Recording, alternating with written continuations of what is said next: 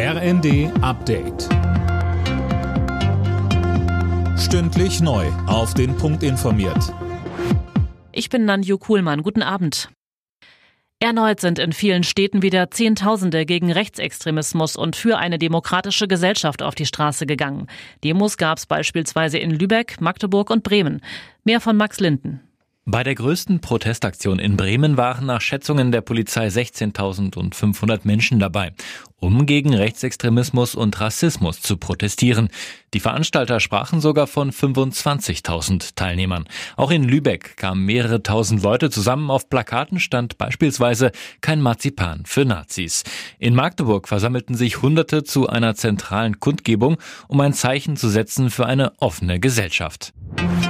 Bayern führt bereits in diesem Monat eine Bezahlkarte für Asylbewerber ein. Bayerns Ministerpräsident Söder schreibt heute bei X, unsere Bezahlkarte kommt schneller und ist härter.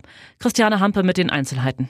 Bargeld gibt's mit der bayerischen Karte nur noch als kleines Taschengeld bis 50 Euro. Und eingekauft werden können auch nur noch Sachen des täglichen Gebrauchs und das nur in Geschäften in der Nähe der Unterkunft. Online-Shopping, Glücksspielteilnahme und Überweisungen ins Ausland, die werden gestoppt.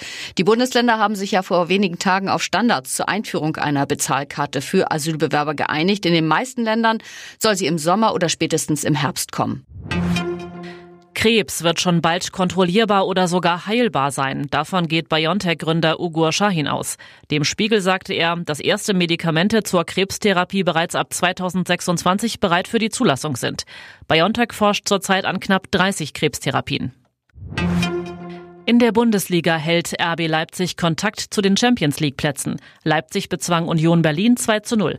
Außerdem trennten sich Wolfsburg und Hoffenheim 2 zu 2.